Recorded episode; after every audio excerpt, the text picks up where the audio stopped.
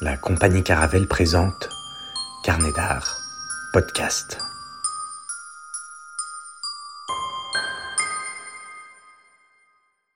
Tandis qu'est récitée la troisième leçon, que quatre frères s'habillent, dont l'un, vêtu d'une aube blanche, s'approchera secrètement du lieu du sépulcre comme occupé d'autre chose, et là, tenant en main une palme, qu'ils se tiennent assis silencieux.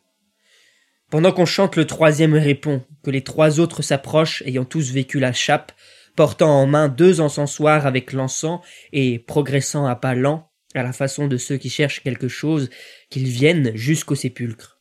Ils font cela à l'imitation de l'ange assis au tombeau et des femmes venant avec des parfums pour oindre le corps de Jésus. Donc, lorsque celui qui est assis aura vu s'approcher de lui les trois autres comme égarés cherchant quelque chose, qu'il commence à chanter à voix modérée et douce. Qui cherchez-vous dans le sépulcre, ô servante du Christ? Ce chant terminé, que les trois autres répondent d'une seule voix. Jésus de Nazareth, crucifié, ô habitant du ciel. Auquel il répondra. Il n'est pas ici, il est ressuscité ainsi qu'il l'avait prédit. Allez, annoncez qu'il est ressuscité des morts. Sur cet ordre, que les trois se tournent vers le cœur en disant Alléluia, le Seigneur est ressuscité. Aujourd'hui est ressuscité le lion fort, le Christ, fils de Dieu. Question simple, Isabelle, pourquoi ce texte? La Regularis Concordia est un texte qui date du Xe siècle. Il est rédigé par l'évêque de Winchester et l'archevêque de Canterbury et a pour but de donner des indications, voire des prescriptions pour l'office des religieux, plus précisément pour les bénédictins durant l'année. Ici, c'est la règle pour l'office de la nuit de Pâques qui est mise en scène, si on peut employer cette expression, en décrivant quatre moines, dont trois dans le rôle des trois maris, qui traversent le sanctuaire et se dirigent vers Ange pour annoncer la résurrection à un cœur avec pour preuve le linceul. Et donc pourquoi ce choix? Parce que la critique s'accorde à voir ici la naissance du drame liturgique, voire du théâtre, et Charles Mazoué, qui nous inspire dans cette présentation, lit dans ce texte l'acte de naissance du théâtre médiéval. Théâtre en mouvement, une émission à podcaster. Aujourd'hui, théâtre et Moyen Âge. Bonjour Isabelle. Bonjour Antoine. Ça veut dire que le théâtre au Moyen Âge naît dans les églises et qu'il est en lien avec la religion, comme le théâtre grec. C'est un théâtre qui effectivement naît dans les églises, mais soyons clairs, le théâtre du Moyen Âge n'a pas de lien avec le théâtre grec ni avec le théâtre romain il n'est pas son héritier. Il met en place des drames qui reprennent des épisodes de la Bible et qui instaurent un dialogue, mais euh, il y a aussi des didascalies. À l'époque, on n'appelle pas cela des didascalies, mais ça y ressemble. Et si on s'appuie sur cet extrait, et d'autres textes le confirment, le principe reste le suivant durant l'office des extraits pris dans la Bible composés de courtes questions en latin, suivies de courtes réponses également en latin, mais on verra que les choses vont évoluer, sont introduits dans des messes avec des commentaires pour régler l'office et l'événement religieux auquel il fait référence. Et pourquoi toutes euh, ces indications? C'est dans le but d'établir une règle commune, mais en même temps cela rend les offices plus vivants et plus accessibles aux fidèles et aux communautés religieuses. Dans des scènes de la Bible qui sont donc jouées devant l'autel. Avec un drame liturgique en latin qui va progressivement évoluer en intercalant de courtes pièces dont les sujets sont empruntés à l'Ancien et au Nouveau Testament ou à la vie des saints et se jouer effectivement d'abord devant l'autel, puis au milieu du douzième sur le parvis de l'église et ensuite dans d'autres lieux, dans les rues des villes principalement. Le théâtre sort de l'église et se nourrit, s'amplifie. Et la naissance du théâtre au Moyen Âge, c'est un phénomène euh, uniquement français? Ça concerne l'Europe après la chute de l'Empire romain et la reconstruction des églises et des monastères. Donc on l'a vu avec le choix du premier texte, mais nous, euh, nous ne tiendrons compte que de la spécificité du théâtre français et nous ne parlerons que de ce théâtre-là. Ce sera déjà bien suffisant. du coup, si on considère la période qui concerne le Moyen Âge, c'est euh, environ dix siècles d'histoire du 5e au 15e siècle, et en littérature aussi d'ailleurs. Oui, alors on ne va pas évoquer dix siècles, mais cinq siècles, puisque le développement de la littérature française au Moyen Âge se situe entre le 11e avec une littérature de langue française qui se développe à côté des œuvres en latin et le XVe siècle. 11e, 15e siècle, du coup, une longue période marquée par deux grands événements historiques, dont les croisades.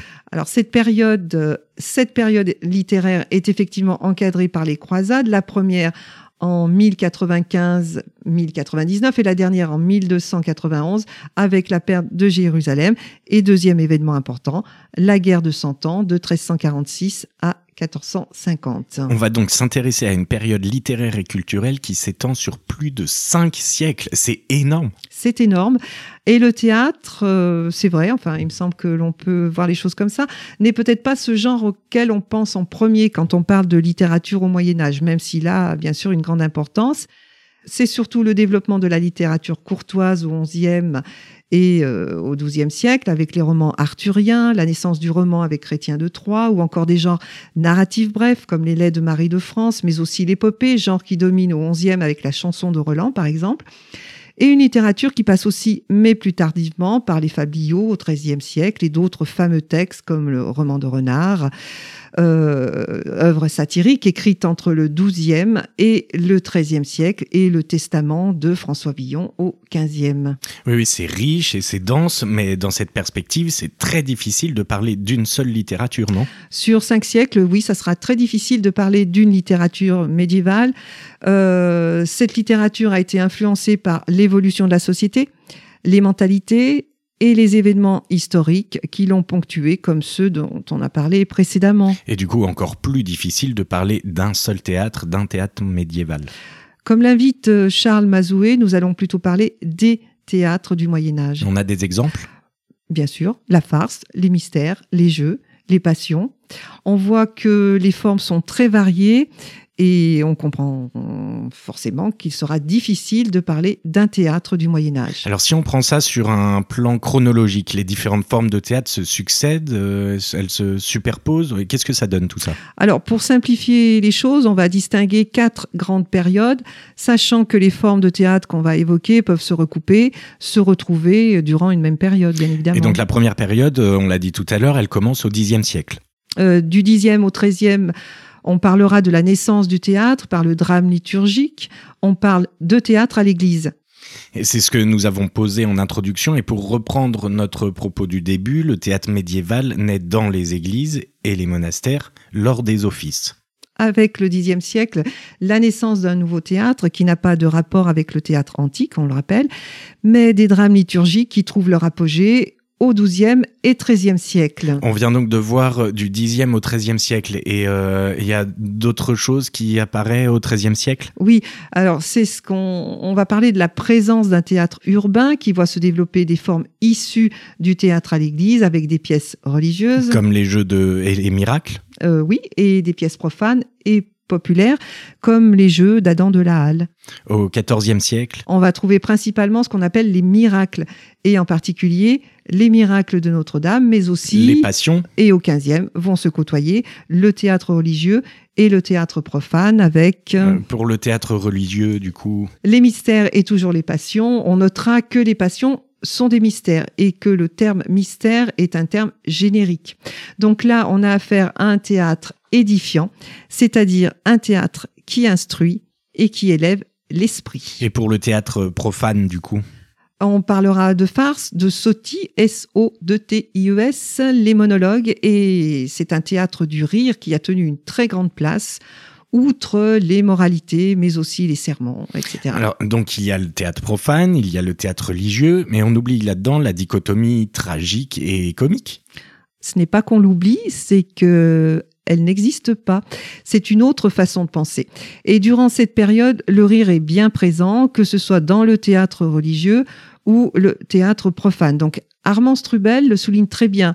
Il dit que les premières manifestations du jeu apparaissent au sein de l'Église, à la périphérie de la liturgie. Même les origines du théâtre du rire, si fécond au temps des farces, des sottis et des monologues, remontent aux yeux de la plupart des critiques à ces cérémonies. Il va plus loin euh, dans son analyse en montrant que le rire est présent dans ce théâtre religieux qui, par son sérieux, pourrait faire penser qu'il en est banni. La caractéristique la plus surprenante du théâtre médiéval est en effet ce que nous appelons le mélange des genres. La mixité. Comique et sérieux, ce concept englobe des registres aussi variés que pathétique, le sacré, le moral, sont indissociables dès le début et le resteront. Au sein du mystère, les scènes de la vie courante, la taverne et les grimaces des démons servent de contrepoint. La farce, la sotie ou le monologue s'intègrent dans les spectacles religieux comme prélude ou intermède. Alors, Charles Mazoué va donner des exemples très intéressants en montrant comment les mystères qui développent le théâtre religieux s'emparent du diable, mais pour faire rire on en aura des exemples plus tard. Donc cette façon de penser le théâtre en termes de tragédie et de comique interviendra plus tard et, là il n'y a pas du tout euh, euh, la question de la poétique d'Aristote. Non, pas de poétique et comique et tragique euh, vont être repris à partir du 16e, surtout du 17e. Donc on a quand même une chronologie précise. Bon, ce n'est pas ce qu'on appelle une chronologie précise et il faut insister sur la difficulté à établir cette chronologie parce qu'on ne peut pas dater avec exactitude à, quel moment un genre a pu prendre naissance et quand un autre a pu disparaître, même s'il existe des repères. Alors, est-ce qu'on peut parler quand même de mouvement de théâtre de, dans cette émission Théâtre en mouvement? Parce que là, euh, on n'est pas dans un mouvement littéraire précis. Moi, je pense que c'est peut-être davantage le cas dans le théâtre au Moyen Âge que dans les autres podcasts, et ça va peut-être être, l'occasion de préciser notre titre. Certains podcasts portent sur la tragédie classique, le drame romantique, donc on voit qu'on est dans des mouvements précis. On voit aussi que l'on fait référence à ce que l'on appelle un mouvement littéraire. Or, il faut savoir que cette notion de mouvement littéraire est moderne. Par exemple, quand on parle de classicisme au XVIIe, euh, ce ne sont pas les auteurs classiques ou les artistes classiques qui se sont nommés ainsi. C'est venu plus tard, au 19e, et je trouve que théâtre en mouvement convient peut-être encore mieux au théâtre euh, concernant le Moyen Âge que dans une autre période, parce que ce titre générique recouvre finalement pour le Moyen Âge une longue période durant laquelle le théâtre est justement en mouvement parce qu'il évolue avec des formes théâtrales qui se superposent et qui donnent naissance à d'autres formes. je suis tout à fait d'accord, Isabelle, mais euh, revenons un peu plus sur notre propos. Mais oui, bien sûr. Donc, on, on, évoque les farces, les mystères, les passions, et il existe malgré tout donc une euh, typologie du théâtre au Moyen Âge. Alors, il va être très important de s'arrêter sur ce point et sur cette terminologie employée pour désigner cette production théâtrale. Et là, on va s'appuyer à nouveau sur ce que dit Armand Strubel. Il souligne qu'il n'existe pas vraiment de mots pour désigner le théâtre. Alors, un extrait de son étude. Je cite, Le simple fait qu'il n'existe pas de mots au Moyen Âge pour désigner ce que nous appelons théâtre mais une série de termes qui renvoient soit à des modes d'actualisation, ludus, ordo, officium, jeu, mystère, soit à des notions génériques, miracle, farce, sotie, signalent l'altérité foncière de l'objet par rapport aux pratiques modernes aussi bien qu'antiques. La difficulté d'isoler le théâtre au sein des productions littéraires ou plus généralement culturelles de l'époque tient à deux phénomènes dont la portée évolue en symétrie inverse, la prédominance de l'oral, qui va en s'amenuisant à la fin du Moyen Âge et qui fait de tout texte une occasion de performance, et la théâtralisation croissante de la vie quotidienne à son apogée pendant la période flamboyante. Donc, on voit la difficulté à nommer les formes de théâtre dans une typologie qui ferait entrer les textes dans des catégories précises. Et on se rend compte que la frontière entre deux formes, voire deux genres, est parfois difficile. Bon, l'histoire littéraire et les critiques scindent malgré tout le théâtre médiéval en deux, le théâtre religieux et le théâtre profane. On en revient à cette division même si elle ne semble pas toujours satisfaisante dans la mesure où les deux euh, sont liés. Peut-être parce qu'à l'intérieur de ces deux grandes catégories, on distingue des formes qui vont évoluer ou qui vont s'influencer. Alors, on a compris que la division théâtre profane et théâtre religieux était importante, mais on peut entrer dans le détail en proposant de définir les formes de théâtre qui les déterminent. Mais Antoine, il le faut. Alors, commençons avec le développement d'un théâtre liturgique. On va parler des jeux les jeux de Pâques, puis les jeux de Noël, ils mettent en place des tropes. Alors, qu'est-ce qu'une trope? C'est une euh, pièce poétique chantée qui va se développer et s'amplifier pour donner des chants de plus en plus importants. Et quelles sont donc les caractéristiques de ce théâtre euh, religieux? Alors, on va parler des jeux ici, donc c'est l'importance du chant et de la musique, la présence de rubriques qui sont finalement les didascalies, hein, pour donner quelques repères. Euh, ces rubriques vont donner des indications sur les mouvements et le jeu des acteurs. On va aussi souligner l'importance de l'image. Euh, on sait que la majorité du peuple ne sait pas lire, il est friand d'images il faut donc donner à voir et à représenter. Euh, petit exemple avec les églises et les vitraux qui racontent les évangiles et la Bible. Alors quels sont les auteurs de ces jeux? Alors, ce sont des clercs, des moines. Et on connaît leur nom? Là, on entre dans une des caractéristiques propres au Moyen Âge. La notion d'auteur n'existe pas.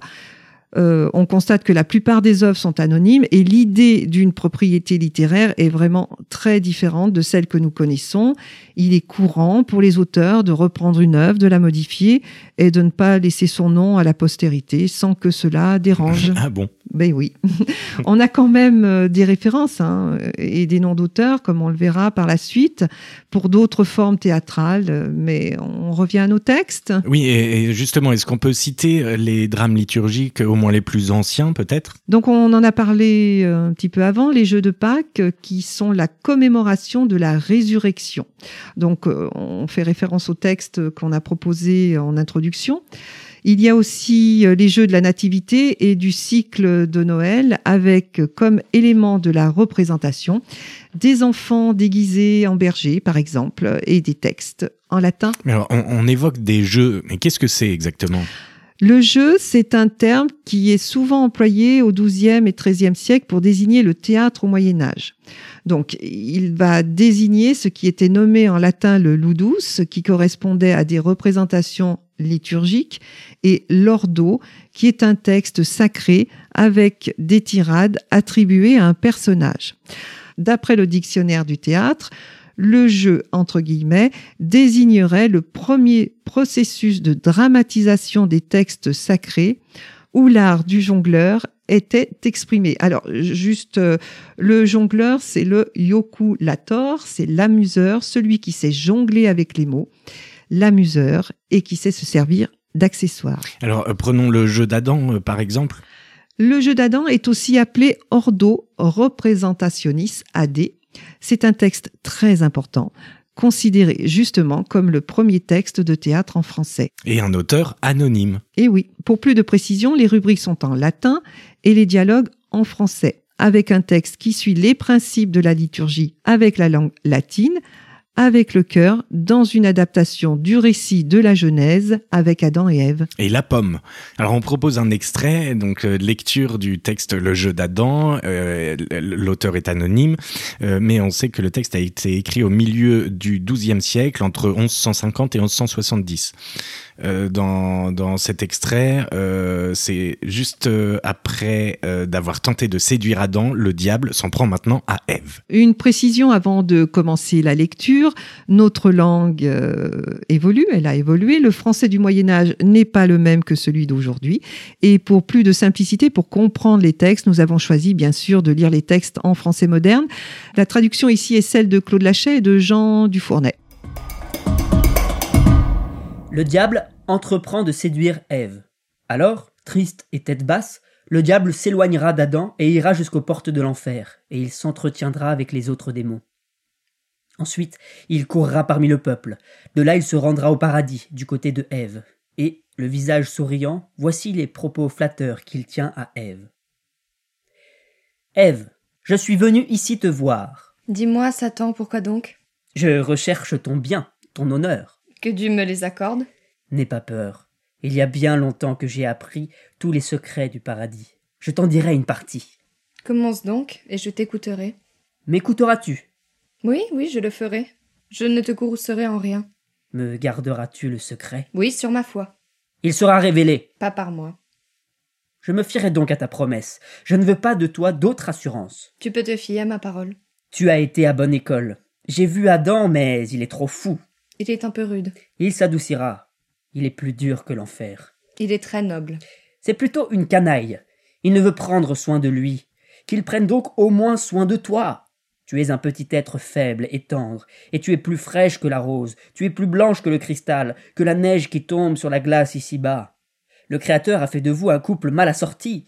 Tu es trop tendre et lui trop dur. Mais néanmoins tu es plus avisé, ton cœur est plein de sagesse. C'est pourquoi il fait bon s'adresser à toi.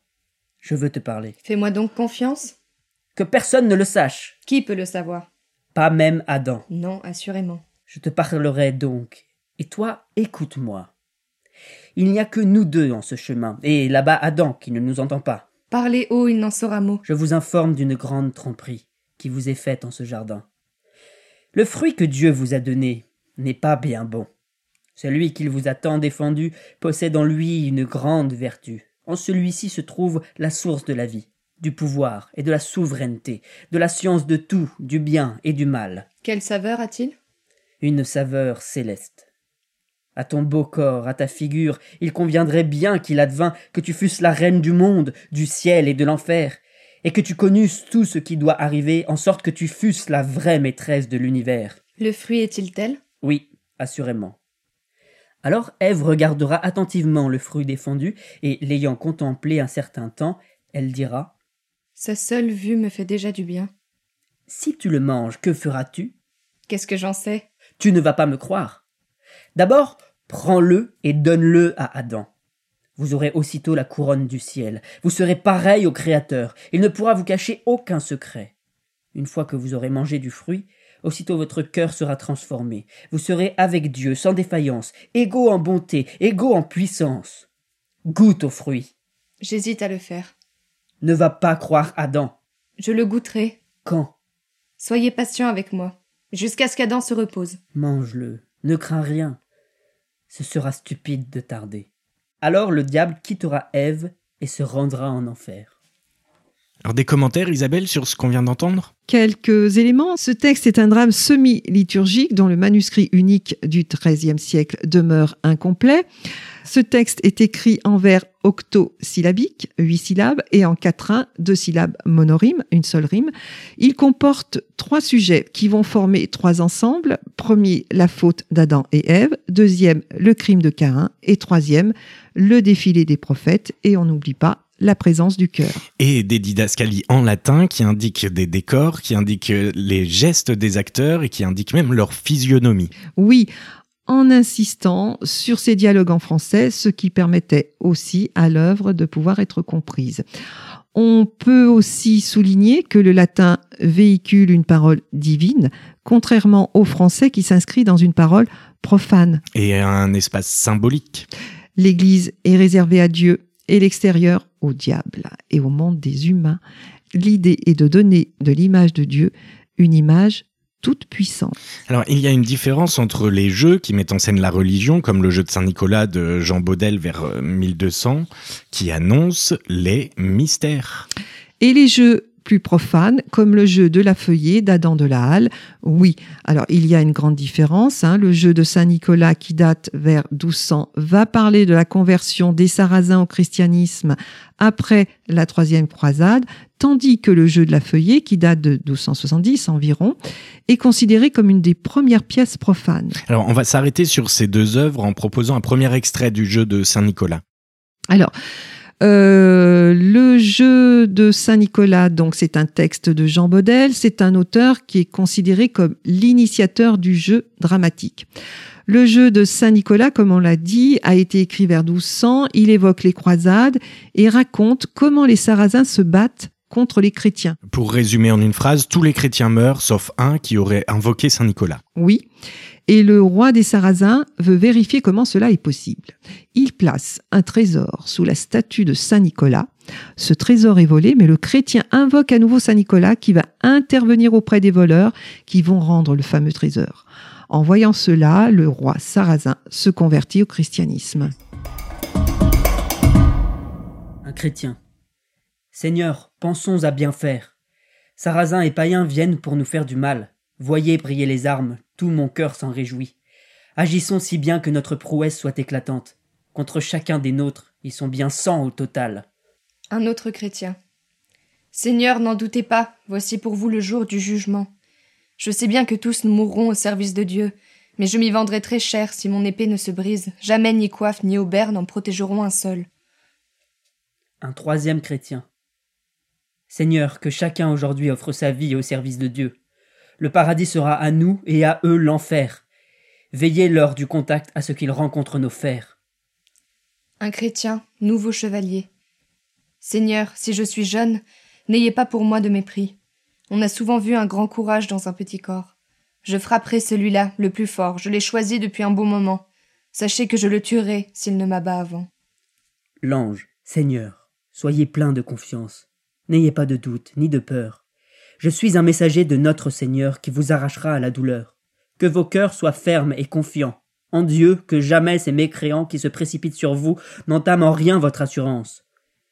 Exposez hardiment votre personne, pour Dieu, car voici venue la mort, dont doit mourir tout le peuple qui aime Dieu du fond du cœur et croit en lui. Le chrétien. Qui êtes-vous, cher Seigneur, qui nous réconfortez si bien, et qui, de la part de Dieu, nous apportez une si noble parole Sachez-le. Si c'est la vérité que vous nous rappelez, avec assurance nous recevrons nos ennemis mortels. L'ange. Je suis un ange de Dieu, cher ami. Pour vous réconforter, il m'a envoyé ici. Soyez rassurés, car dans les cieux, Dieu vous a préparé les meilleurs sièges. Allez, vous avez bien commencé. Pour Dieu, vous serez mis en pièces, mais vous aurez la couronne des élus. Je m'en vais. Restez avec Dieu. Passons au jeu de la feuillée. Le titre est beau, intéressant, mais très ambigu. N'est-ce pas? C'est une œuvre d'Adam de la Halle qui joue effectivement sur l'ambiguïté du titre et le sens à lui accorder. La feuillée Qu'est-ce que c'est? Bon, la feuillée fait référence aux fêtes en plein air sous des sortes de tonnelles recouvertes de feuillage. Ce sont des fêtes qui avaient lieu le 1er mai. Et dans l'œuvre, c'est la loge pour les fées, mais c'est aussi la folie.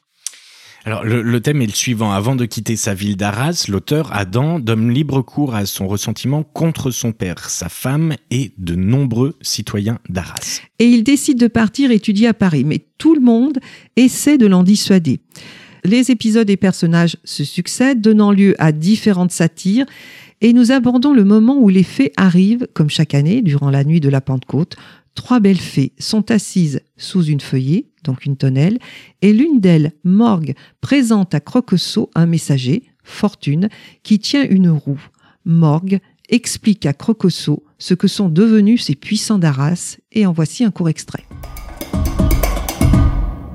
Croqueseau. Et cet autre-là qui trébuche, a-t-il déjà vidé la caisse? Maglore. Non, c'est Thomas de Bourriane, qui avait l'habitude des faveurs du comte. Mais la fortune maintenant le fait descendre et le tourne sans dessus dessous. Pourtant on l'a poursuivi, et on lui fait dommage sans raison. C'est surtout à sa maison que l'on voulait faire grand tort. Arcile. Péché a fait celui qui l'a ainsi anéanti. Il n'en aurait pas eu besoin, car il a laissé son métier de drapier pour brasser de la bière. Morgue. C'est la fortune qui le fait descendre. Il ne l'avait point mérité. Croquezeau. Dame, qui est cet autre-ci qui est tout nu et déchaussé. Isabelle, en fait, ça, c'est le vanitas vanitatem. Vanité, tout est vanité. On peut dire ça. En tout cas, une leçon est donnée, rien n'est acquis. Et l'œuvre est à l'origine du genre de la sotie et de celui de la moralité, hein, forme que nous définissons plus loin. On peut aussi parler du jeu de Robin et Marion du même auteur qui met en scène des bergers. Et un autre texte important, Le miracle de Théophile Rutebeuf. Le miracle est cette forme dramatique médiévale, bien sûr, où un personnage placé dans une situation critique est sauvé grâce à l'intercession d'un saint, ou le plus souvent de la Vierge Marie. Le miracle de, le miracle de Théophile en 1260 marque les débuts du genre. Le plus souvent, le personnage principal cède à la tentation, puis se repent, mais on attend de lui qu'il fasse ses preuves. En voici deux extraits dans une traduction de Jean Dufournet, mais résumons d'abord. Théophile a tout perdu. Il a été relevé de sa charge de clerc par l'évêque et en est réduit à mendier. Il se sent abandonné par Dieu, avec qui il ne peut dialoguer. Il demande à Salatin, un sbire au service du diable d'intervenir en sa faveur, ce qu'il fait, et nous assistons à la rencontre entre le diable et Théophile. Et le diable est d'autant plus heureux de l'accueillir qu'il n'a jamais réussi à lui faire renier Dieu. Ici, Théophile se rend chez le diable. Il a une peur atroce. Le diable lui dit. Avancez, dépêchez-vous. Gardez-vous de faire comme le vilain qui porte une offrande. Que vous veut et que vous réclame votre maître. Il est bien cruel. Théophile. C'est vrai, sire. Il était chancelier. Et voici qu'il prétend me réduire à mendier mon pain. Je viens donc vous prier et supplier de m'aider en cette nécessité. Tu m'en fais la prière. Oui, Joins donc tes mains et deviens mon vassal. Je t'aiderai plus que de raison. voici, je vous prête hommage, à condition d'obtenir réparation dorénavant, cher seigneur. Je te promets en retour de te faire plus grand seigneur que jamais on ne te vit.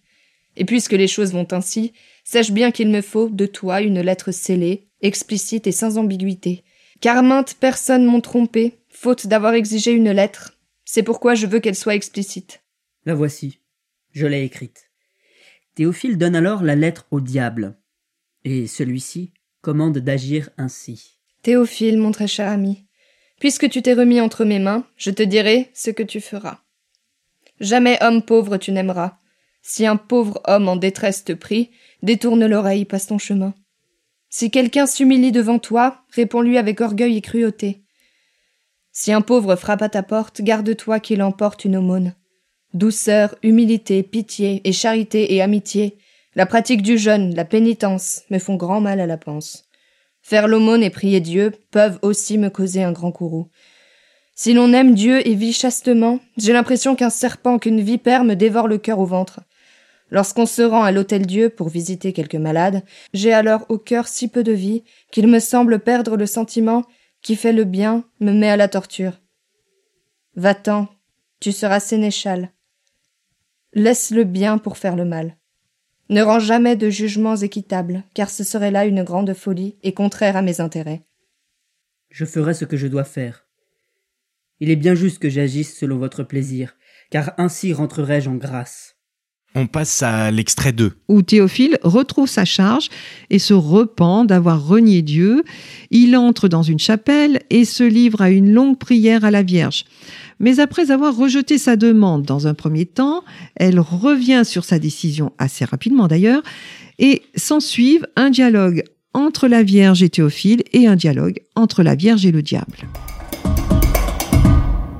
Notre-Dame. Théophile, je t'ai connu jadis quand tu étais des miens. Sache-le bien, je te restituerai ta charte, que tu livreras par ignorance. Je vais la chercher. Ici, Notre-Dame va à la recherche de la charte de Théophile. Satan, Satan, t'es-tu donc caché? Tu es pourtant venu sur terre pour faire la guerre à mon clerc. Tu as eu tort. Rends la charte que le clerc t'a donnée, car tu as commis une infamie. Satan. Moi, vous la rendre? J'aime encore mieux qu'on me pende. Je lui ai rendu sa charge, et lui, il se donna à moi, sur le champ, de corps et d'âme, de tout son être. Moi, je vais te piétiner la panse. Ici Notre-Dame rapporte la charte à Théophile. Ami, je te rapporte ta charte. Tu aurais jeté l'encre en un port où il n'est ni fête ni joie. Écoute-moi. Va voir l'évêque sans tarder. De la charte fais-lui présent et qu'il la lise devant le peuple en sainte église pour que les bons ne soient plus séduits par semblable ruse. C'est trop aimer l'argent de l'acheter si cher. L'âme en retire honte et perdition. Dame, volontiers. J'allais périr corps et âme.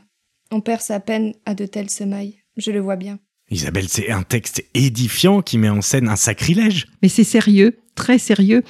Ce sont des exemples que l'on donne euh, au public, hein, qui, et ces exemples sont à suivre, hein, puisque l'esclavage euh, au diable fait prendre conscience de la faute et de l'importance de garder son âme pure. Et donc, euh, c'est la fin des miracles à peu près à la fin du XIVe siècle? Avec les miracles de Notre-Dame qui sont joués entre 1339 1382 environ, 40 miracles sont joués par la confrérie des orfèvres à Paris, donc sous le patronage d'un saint.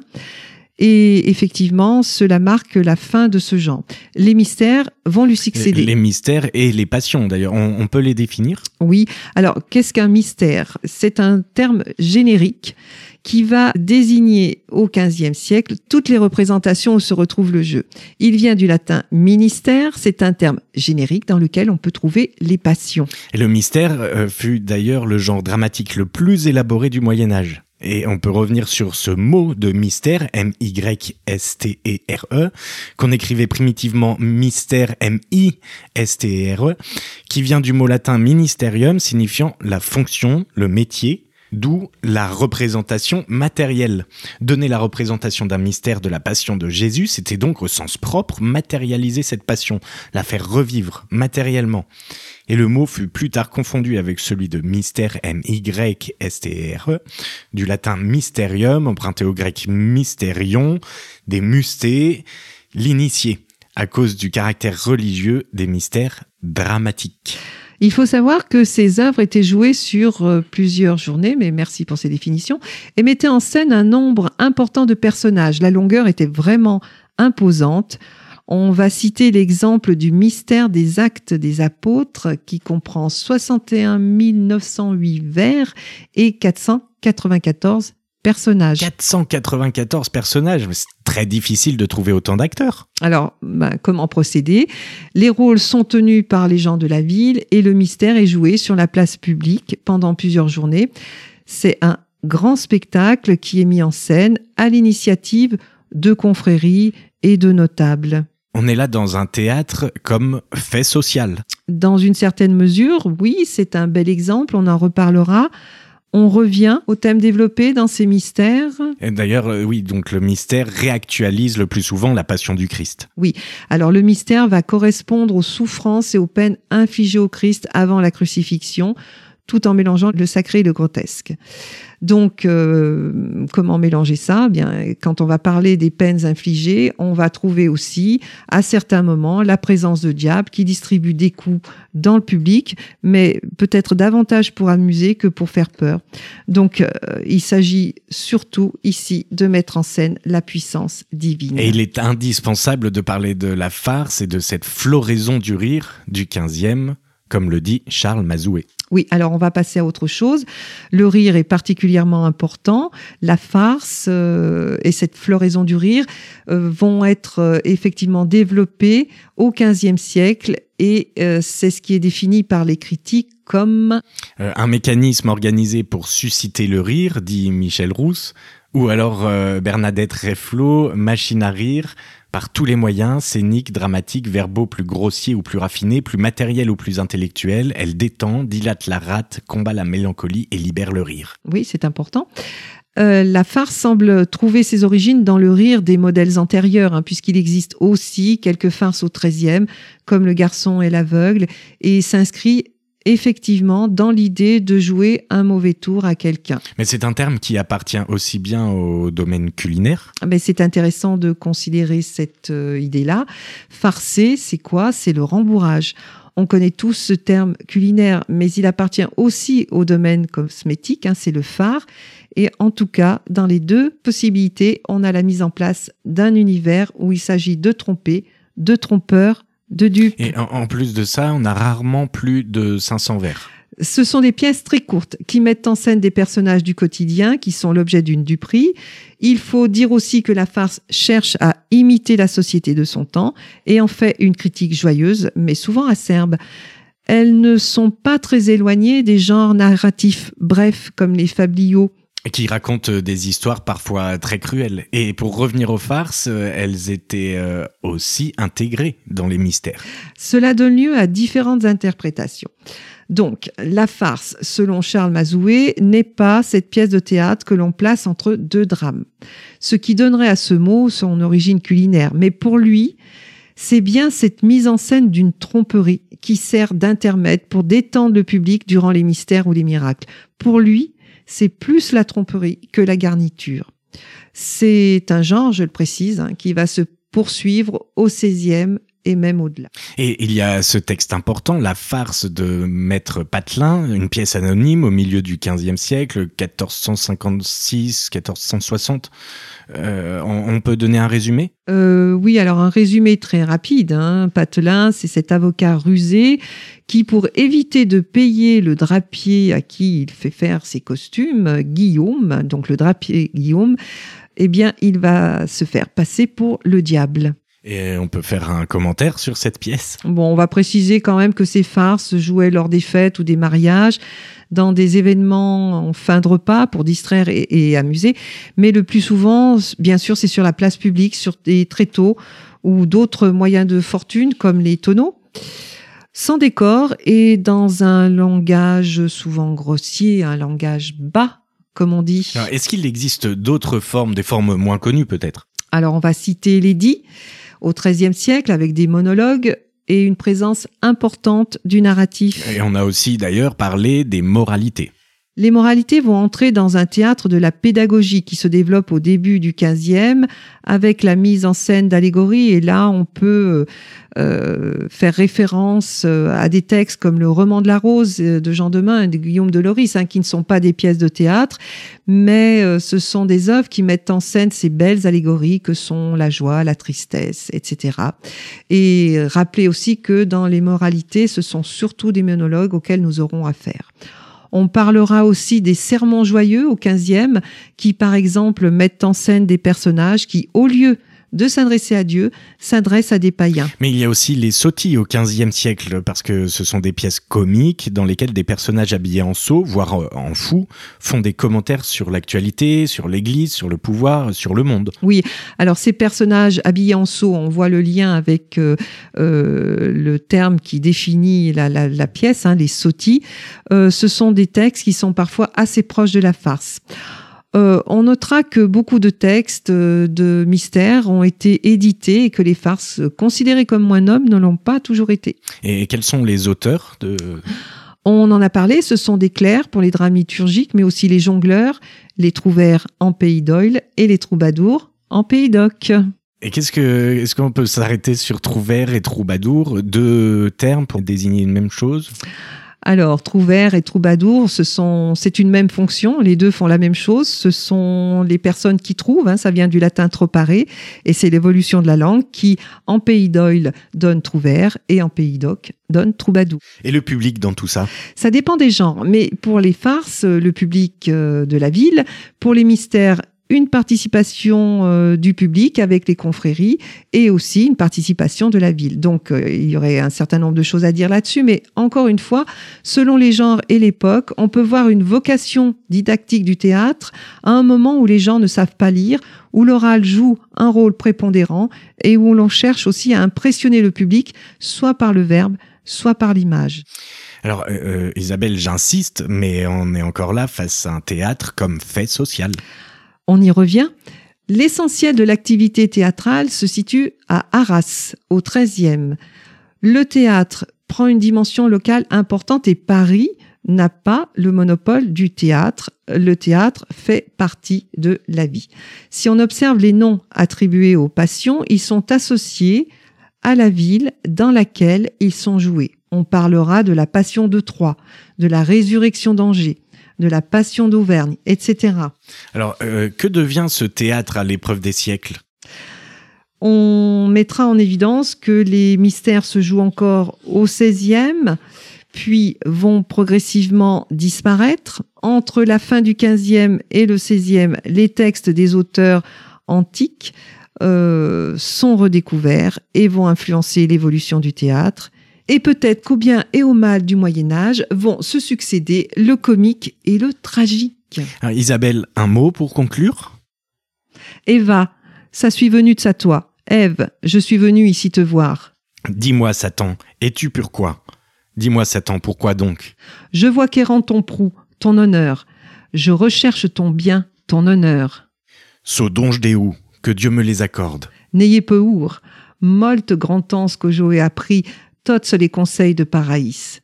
Une partie, t'en dirais. N'aie pas peur, il y a bien longtemps que j'ai appris tous les secrets du paradis. Je t'en dirai une partie. Or le commence et je l'aurai. Commence donc et j'écouterai. Auras-tu M'écouteras-tu?